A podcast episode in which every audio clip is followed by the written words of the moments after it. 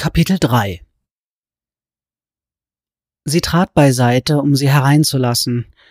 Hatcher ließ sich nicht anmerken, ob er seinen Namen wiedererkannt hatte, aber er trat über die Schwelle, als gehöre er hierher. Was ist dem Mädchen passiert? fragte die Frau, während sie zur Feuerstelle ging, um das Feuer zu schüren.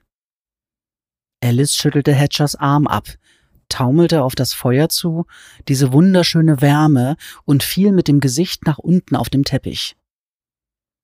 Sie hörte Hatchers Antwort nicht mehr, gesegnete Dunkelheit hüllte sie ein. Als sie wieder aufwachte, lag sie in einem weichen Bett auf einem Federkissen und einer kratzigen Wolldecke. Es war Jahre her, dass sie in einem Bett geschlafen oder eine Decke gehabt hatte, und eine Weile lang genoss sie einfach nur das luxuriöse Gefühl, es zur Abwechslung mal gemütlich zu haben. Eine Kerze flackerte auf einem kleinen Tischchen auf der anderen Seite des Zimmers. Der Raum hatte keine Fenster.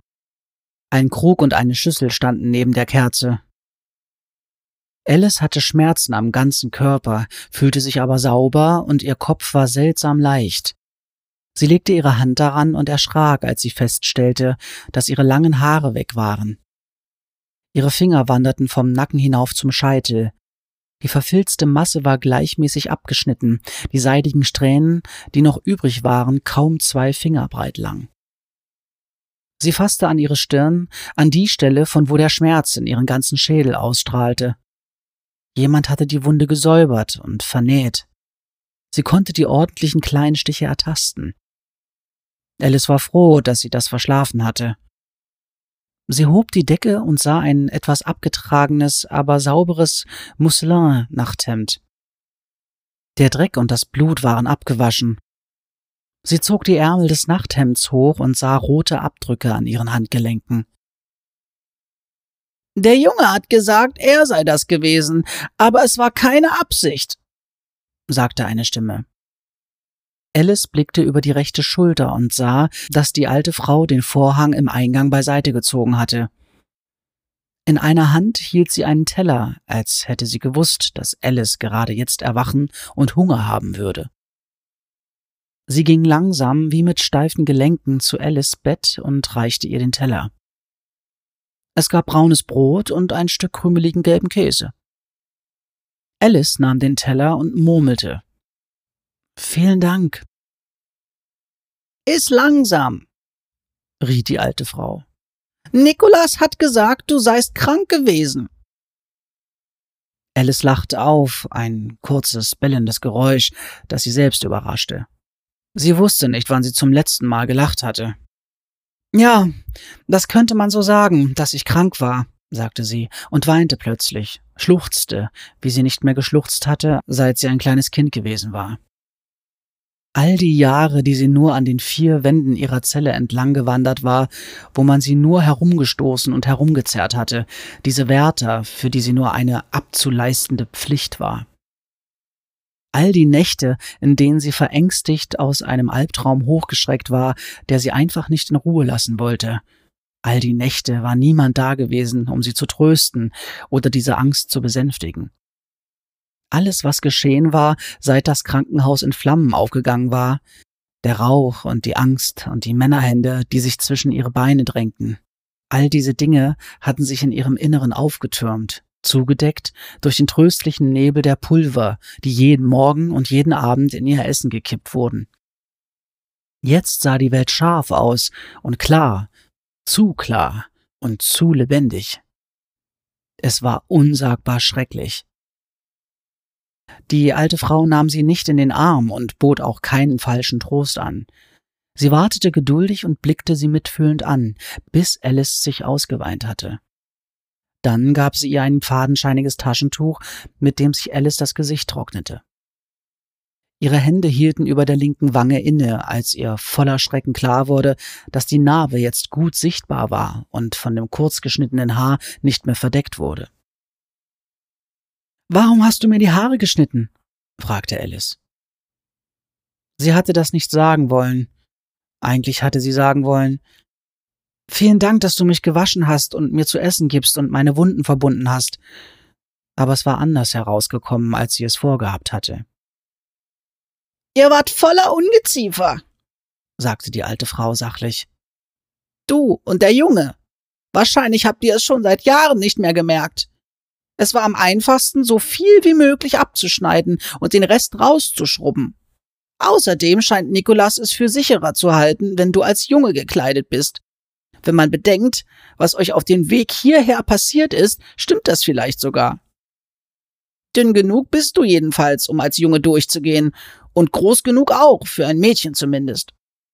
Auch wenn dein Gesicht immer noch eine Spur zu hübsch ist, selbst mit dieser Narbe, die dir solche Sorgen macht. Und an manchen Orten sind Jungen genauso gefährdet wie Mädchen. Naja, Nikolas wird ja bei dir sein. Wer bist du? fragte Alice. Für Hatcher, meine ich. Sie konnte sich nicht überwinden, ihn bei dem Namen zu nennen, mit dem diese Frau ihn ansprach. Er schien nicht zu dem Mann zu passen, den sie kannte. Ich heiße Bess und er ist mein Enkel, auch wenn er sich nicht daran erinnert, sagte sie. Seine Mutter war meine Tochter. Sie hat mich verlassen, als sie 19 war, und ist dann drei Jahre später mit ihm zurückgekommen und hat ihn hier gelassen, immer noch in seinen ersten Windeln. Wenn man bedenkt, wie sie geguckt hat, war das wahrscheinlich auch am besten so. Wie hat sie denn geguckt? Als ob sie irgendwo über der Stadt dahinflöge, wie diese Flugmaschinen, in denen die Leute aus der neuen Stadt reisen. Sie war nicht mehr an die Erde gebunden wie der Rest von uns. Also weißt du, was Hatcher passiert ist? Warum er im Irrenhaus war? Bess schüttelte langsam den Kopf. Ich habe Nikolas seit 23 Jahren nicht mehr gesehen. Mit 17 ist er in schlechte Gesellschaft geraten. Ich habe ihm gesagt, dass ich sowas unter meinem Dach nicht dulden würde. Und so ist er fortgegangen. Genau wie seine Mutter damals. Sieht aus, als hätte ich denselben Fehler zweimal gemacht, auch wenn ich die beiden Male mein Bestes gegeben habe. Sie verstummte und Alice konnte ihre Trauer förmlich mit Händen greifen. Seitdem habe ich kein Wort mehr von ihm gehört, fuhr Bess fort. Aber vor vier Nächten hatte ich einen Traum, habe geträumt, dass er zurückkommt. Wir haben noch ein bisschen Seherisches in unserem Blut, genug, um zu wissen, dass unsere Visionen die Wahrheit zeigen. Nikolas hat es auch. Deshalb redet er vom Jabberwock. Ich dachte, das wäre nur eine Einbildung, sagte Alice. Die alte Frau sah sie scharf an. Hast du das Wesen im Feuer nicht gesehen? Glaubst du nicht, was du mit deinen eigenen Augen gesehen hast? Nein, tu ich nicht, sagte Alice. Ich habe mal ein Kaninchen gesehen, das gleichzeitig ein Mann war, und alle haben gesagt, es gäbe ihn nicht, und ich würde lügen. Bess zischte, als sie das Kaninchen erwähnte. Oh, und wie es den gibt. Der ist mehr als wirklich. Schlimmer geht's kaum. Halte dich von ihm fern, Mädchen, hörst du? Falls du einmal so viel Glück hattest, aus seinem Bau zu entkommen, wirst du das kein zweites Mal bekommen. Die Leidenschaft an ihrer Stimme verblüffte Alice. Du kennst das Kaninchen? Ich sage dir, halte dich von ihm fern, wiederholte sie. Lass dich nicht von deiner Neugier verführen, den Gartenpfad entlang zu gehen. Das wird's gewesen sein, was dich beim ersten Mal in Schwierigkeiten gebracht hat, kann ich mir vorstellen. Ja, sagte Alice ruhig. Bess hatte natürlich recht. Es würde nichts Gutes dabei herauskommen, wenn sie ihrer Neugier nachgab, mehr über die Gestalt zu erfahren, die seit Jahren ihre Träume heimsuchte. Doch irgendwo in ihrem Inneren strahlte etwas triumphierend auf. Alle hatten sie für verrückt erklärt, als sie von einem Kaninchenmann erzählte, aber sie hatte recht gehabt. Sie hatte recht. Hör auf mich, sagte Bess.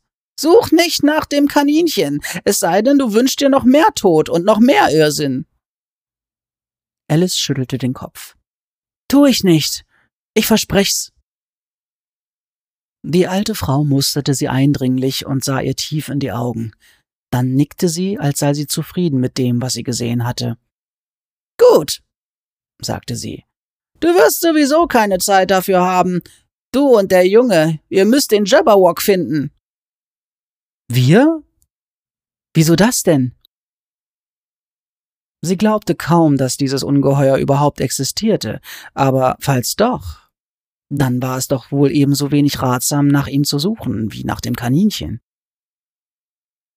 Ihr seid die Einzigen, die gesehen haben, wie er losgelassen wurde. Es gesehen und gewusst, was ihr da gesehen habt, meine ich.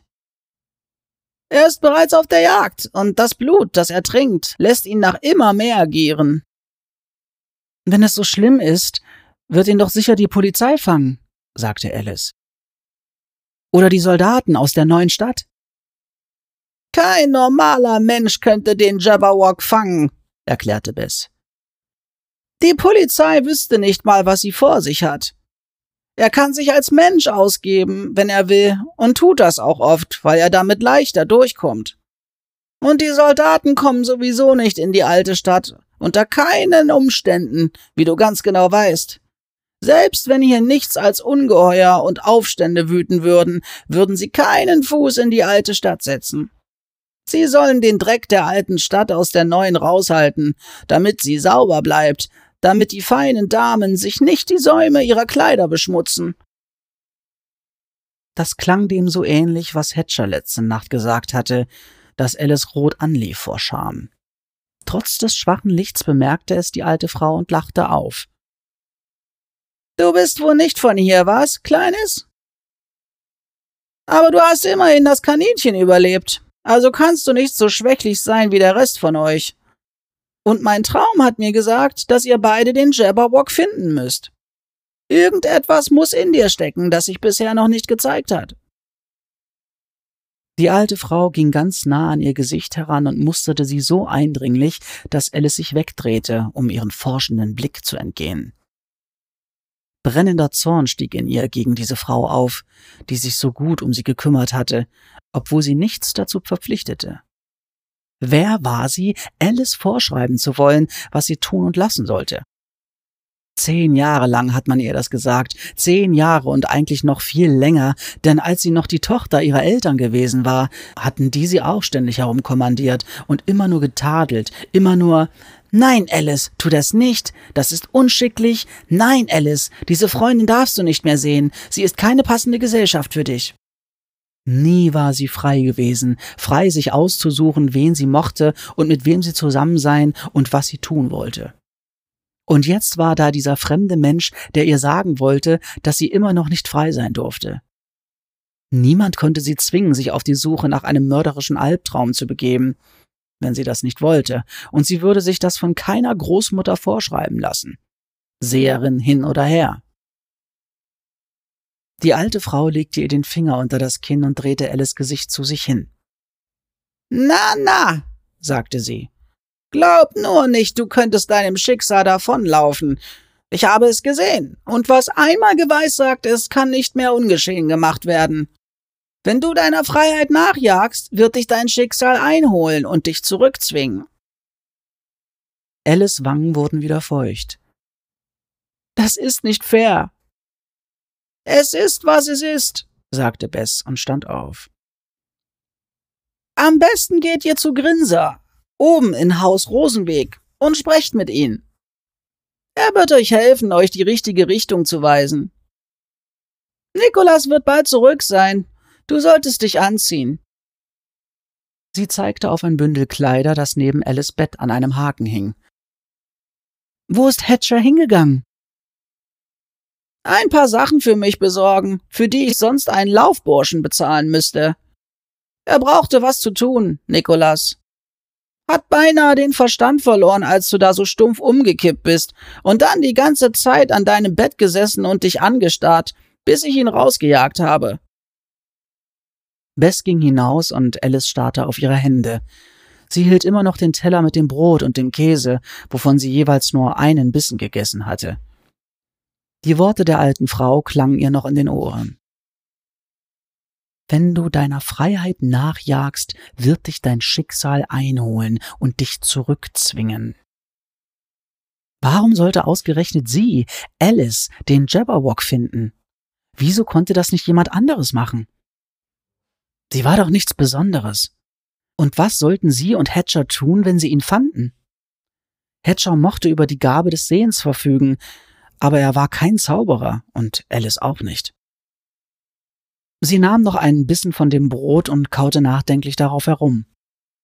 Das Brot war gut, wesentlich besser als alles, was sie im Krankenhaus zu essen bekommen hatten. Mit einem Mal überwältigte sie der Hunger, und sie stopfte sich den Rest des Brots schneller in den Mund, als sie es kauen konnte.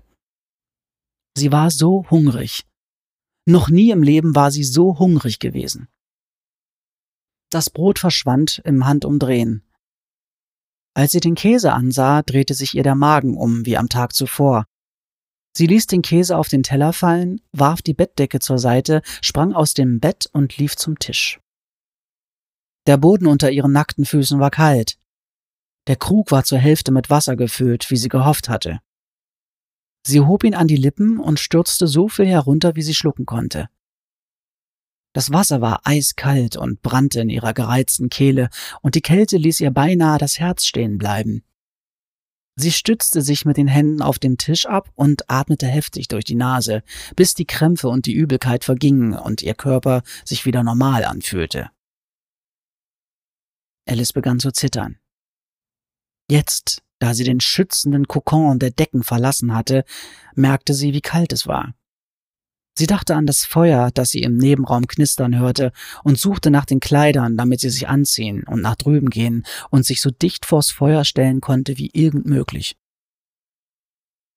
Das Bündel Kleider entpuppte sich als eine wollene Männerhose, ein weißer Kassack aus grobem Stoff, eine graue Jacke und eine Mütze. Alice breitete die Sachen auf dem Bett aus und versuchte nicht an die hübschen Kleider zu denken, die sie früher getragen hatte, als sie noch in der neuen Stadt lebte. Dieses Leben ist vorbei. Und das hier ist allemal besser als das, was du im Krankenhaus getragen hast. Sie zog das Nachthemd über den Kopf und nahm sich etwas Zeit für eine eingehende Bestandsaufnahme ihres Körpers. An der leichten Wölbung ihrer rechten Brust war ein großer lilafarbener Bluterguss und sie hatte Schürfwunden am Bauch und an den Oberschenkeln. An den Innenseiten ihrer Beine befanden sich Fingerabdrücke im gleichen Lila und ihre Fußrücken waren aufgeschürft. Rippen und Hüftknochen zeichneten sich unter der Haut ab, die so bleich war, dass sie durchscheinend wirkte und einfach alles schmerzte von den Anstrengungen des vergangenen Tages, auch dort, wo an der Oberfläche nichts zu sehen war. Es war Jahre her, dass sie so weit zu Fuß gegangen war, und sie war ganz sicher noch nie in ihrem Leben aus einem Fenster am dritten Stock in einen Fluss gesprungen. Als sie aus dem Augenwinkel eine Bewegung wahrnahm, blickte sie auf und sah einen fremden Mann, der den Vorhang beiseite geschoben hatte und sie anstarrte. Ihr Herz schien kurz stehen zu bleiben, und sie öffnete den Mund, um zu schreien, aber es kam kein Ton heraus. Sein Haar war schwarz mit grauen Flecken gesprenkelt und sehr kurz geschnitten. Sein Gesicht war glatt rasiert, mit hohlen Wangen und einem kantigen Kinn. Er trug dieselben groben Kleider, Hose und Hemd, wie Alice sie gerade auseinandergefaltet hatte. Ihre Stimme arbeitete sich ihre Kehle hinauf, doch dann erkannte sie seine Augen. Seine eisengrauen Augen mit einem Feuer darin, wie sie es noch nie zuvor gesehen hatte. Er trat zu ihr, zog den Vorhang hinter sich zu und nagelte sie mit seinem Blick fest. Ihr Herz flatterte in ihrer Brust, wie ein in einem Netz gefangener Falter. Als er vor ihr stand, blieb er stehen und legte eine Hand an ihre Wange, die Wange, die vor vielen Jahren aufgerissen worden war. Er legte die Hände um ihr Gesicht, und ihr fiel zum ersten Mal auf, wie groß seine Hände waren und wie groß er war, um wie viel er sie überragte.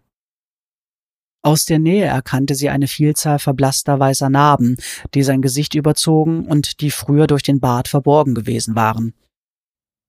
Dann ließ er die Hand sinken, ging vor ihr auf die Knie und legte seine Wange so sanft an ihren Bauch, dass sie am liebsten geweint hätte. Seine Arme umschlangen ihre Taille, nicht so fest, dass es wehtun könnte, aber gerade fest genug, damit sie wusste, dass er sie nicht loslassen würde. Seine Haut schien mit ihrer zu verschmelzen. Es war, als versuchte er, in sie hineinzukriechen. Ihre Hände gruben sich in sein Haar, das noch kürzer war als ihres und sehr viel dicker und drahtiger. So standen sie eine Weile da, atmeten einander ein, bis ihr Atem im selben Rhythmus floss. Dann stand Hatcher auf und Alice sah das Feuer in seinen Augen lodern. Er strich ihr noch einmal übers Haar und verließ dann wortlos den Raum. Alice zog sich dann schnell an. Ihre Beine zitterten, als sie versuchte, in die Hose zu steigen, und sie wusste nicht, ob es von der Kälte kam oder von dem, was gerade geschehen war. Die Hose wollte nicht auf ihren knochigen Hüften halten. Sie fasste den Bund mit den Händen zusammen und schlurfte auf kalten, nackten Füßen in den Wohnraum. Bess und Hatcher standen nebeneinander und betrachteten eine Sammlung verschiedener Gegenstände, die auf dem Boden ausgebreitet lagen. Die alte Frau bemerkte Alice. Ich hole ein Seil für dich, sagte sie und verschwand im hinteren Teil der Behausung. Tut mir leid, sagte Hatcher und zeigte auf die Hosenbeine, die hinter Alice Fersen auf dem Boden schleiften. Ich war in Eile, als ich sie besorgt habe, und hab mir so in diese Richtung gedacht. Er zeigte an seinem Körper auf und ab. Als in diese. Er bewegte seine Hand von einer zur anderen Seite. Alice ging um ihn herum, vor allem weil dort das Feuer war und sie sich verzweifelt nach Wärme sehnte, aber auch weil sie neugierig auf die Gegenstände war, die auf dem Boden lagen. Warum warst du in Eile? fragte sie. Hm? fragte Hatcher. Er betrachtete wieder die gesammelten Sachen. Warum warst du in Eile, als du die Sachen besorgt hast? Oh! er grinste, und dieses Grinsen traf sie direkt ins Herz und machte es sich dort bequem. Sie hatte ihn noch nie wirklich lächeln sehen. Ich habe sie von einer Wäscheleine geklaut. Hatch, sagte Alice tadelnd. Du hättest sie nicht stehlen müssen. Du hast einen ganzen Beutel Gold von diesem Sklavenhändler. Inzwischen ist es kein ganzer Beutel mehr, weil ich die Sachen hier mitgebracht habe, erklärte er. Abgesehen davon werden wir noch was von dem Geld brauchen, wo wir hingehen. Bess sagt, ihr Name wird reichen, um bei Grinser reinzukommen, aber ich erinnere mich, dass eine Menge Hände geschmiert werden müssen, bevor man da überhaupt hinkommt. Du erinnerst dich, sagte Alice. Hatcher sah sie überrascht an. Ja, stimmt, daran erinnere ich mich. Nur an das oder auch an anderes? Nur an das fürs Erste, sagte er. Es ist, als fiele mir immer nur genau so viel ein, wie ich für den Augenblick brauche. Was sind das für Sachen da? fragte Alice. Vorräte, sagte Hatcher. Alice dachte, dass ihre Vorstellungen davon, was Vorräte waren, sich ziemlich stark unterschieden. Wenn Alice diejenige gewesen wäre, die hätte Vorräte beschaffen sollen, wäre sie mit Essen und Kleidung und Decken zurückgekommen, Sachen, die man zum Überleben brauchte. Was da vor ihr ausgebreitet lag, erinnerte mehr an ein Waffenarsenal. Da waren zwei Messer, ein ziemlich gewöhnlich aussehender Dolch mit Ledergriff und ein dünnerer mit einer geraden und einer geschwungenen Seite, wie ein Schlachter ihn benutzen könnte. Es gab verschiedene Seile, dickere und dünnere in verschiedenen Längen, und eine kleine Axt. Alice warf Hatcher von der Seite her einen Blick zu, als sie sie entdeckte. Er folgte ihrem Blick zurück zu der böse aussehenden Klinge und schüttelte den Kopf. Die weckt keine Erinnerung. Nicht so, wie man es vermuten sollte, sagte er. Obwohl sie sich, als ich sie in der Hand hielt, anfühlte, als gehörte sie dahin, als wäre sie ein Teil von mir. Noch ein Gegenstand lag auf dem Boden, und es war so seltsam, ihn zu sehen, dass Alice ihn nur wortlos anstarren konnte. Ist das? fragte sie und zeigte darauf. Sie wusste nicht mal, wie man es nannte, Bisher hatte sie so etwas nur auf Abbildungen in Büchern gesehen, niemals in Wirklichkeit. Hatcher grinste wieder und sie erkannte den Schalk darin, der irgendwo unter all dem Blut und all dem Wahnsinn verborgen war. Irgendwo tief in ihm steckte immer noch der Lausejunge, der gerne Streiche ausheckte.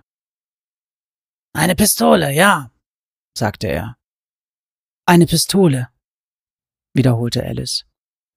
Nichts hätte sie mehr schockieren können, nicht einmal, wenn er behauptet hätte, insgeheim ein Zauberer zu sein.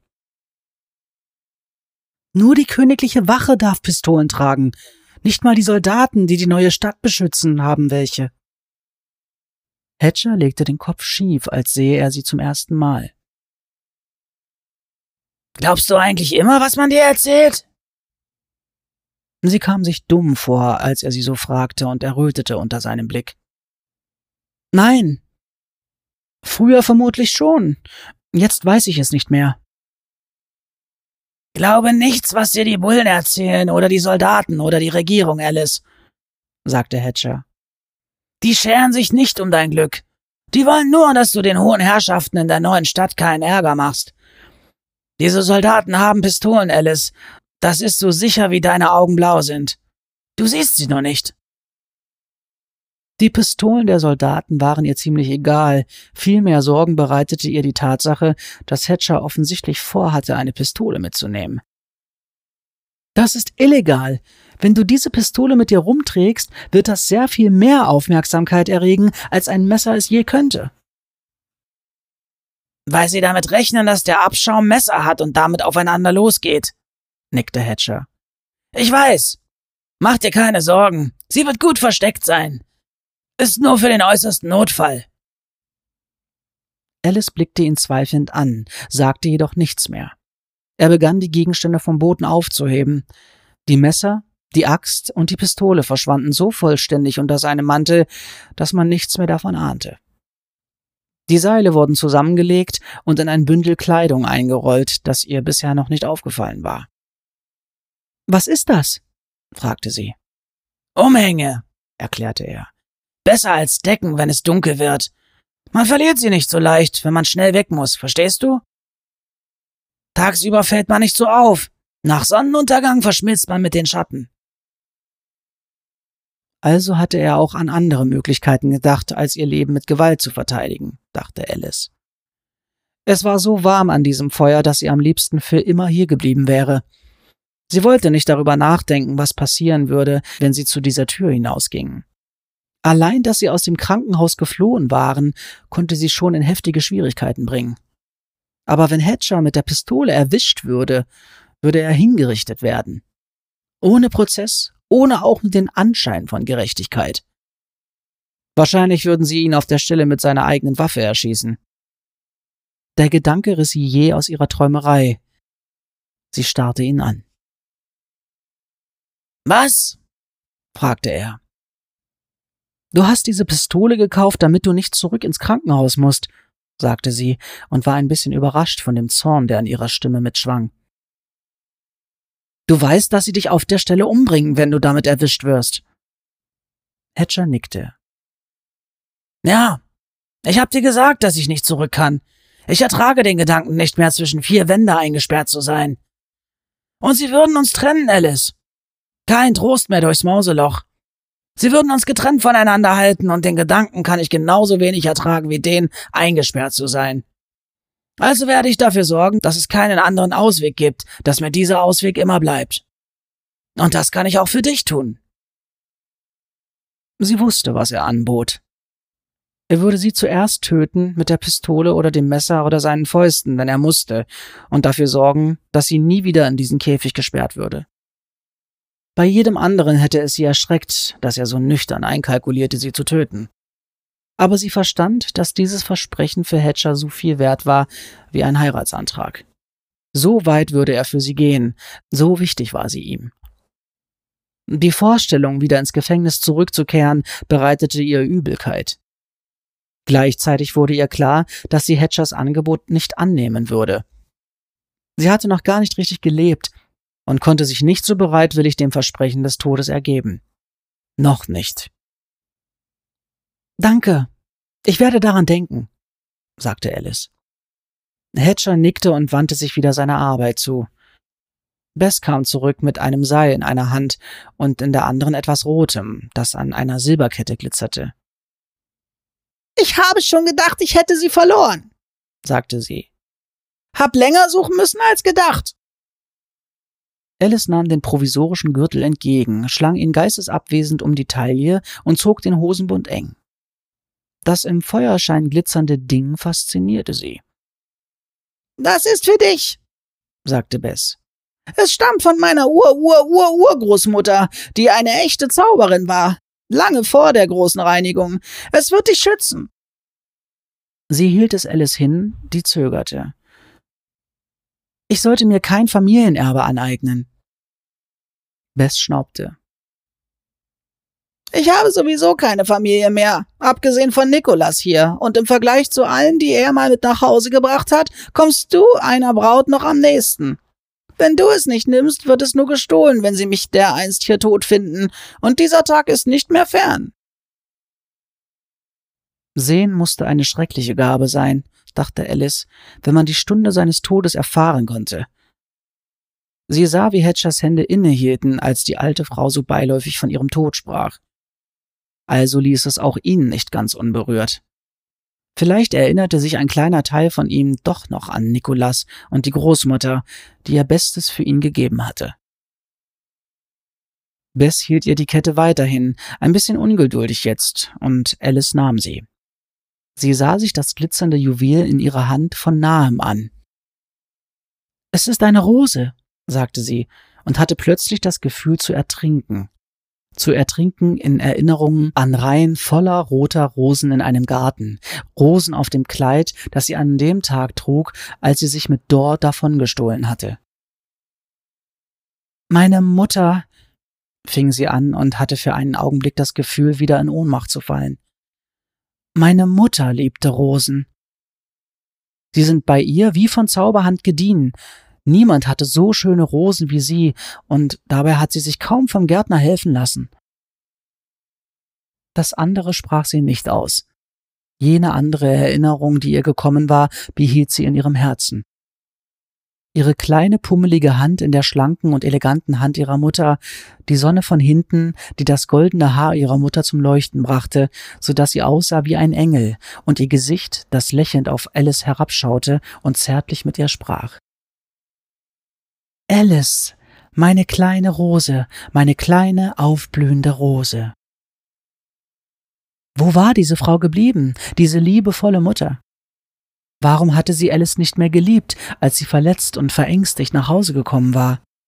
Warum hatte sie Alice fortgeschickt, an den schrecklichsten Ort der Welt? Sie dachte, sie hätte diese Vergangenheit längst aus sich herausgeweint, aber da war sie wieder, stieg in ihrer Brust auf, bereitete ihr Schmerzen und ließ ihre Augen vor Tränen brennen. Bess betrachtete sie mit demselben geduldigen Blick wie zuvor, und nach einer Weile rieb sich Alice die Augen. Danke, sagte sie und hob die Kette über ihren Kopf. Als die Rose in ihrer Halsbeuge zu liegen kam, begann sie zu leuchten, wie von einem inneren Feuer erhellt. Die kleine Frau holte erschreckt Luft und packte Alice am Kinn, drehte es zu sich, so dass sie ihr in die Augen blicken konnte. Du. Du. sagte sie. Da sprang Hatcher auf, und sein Gesicht war totenbleich, sogar seine Lippen. Er ist da, sagte er, verdrehte die Augen und kippte um.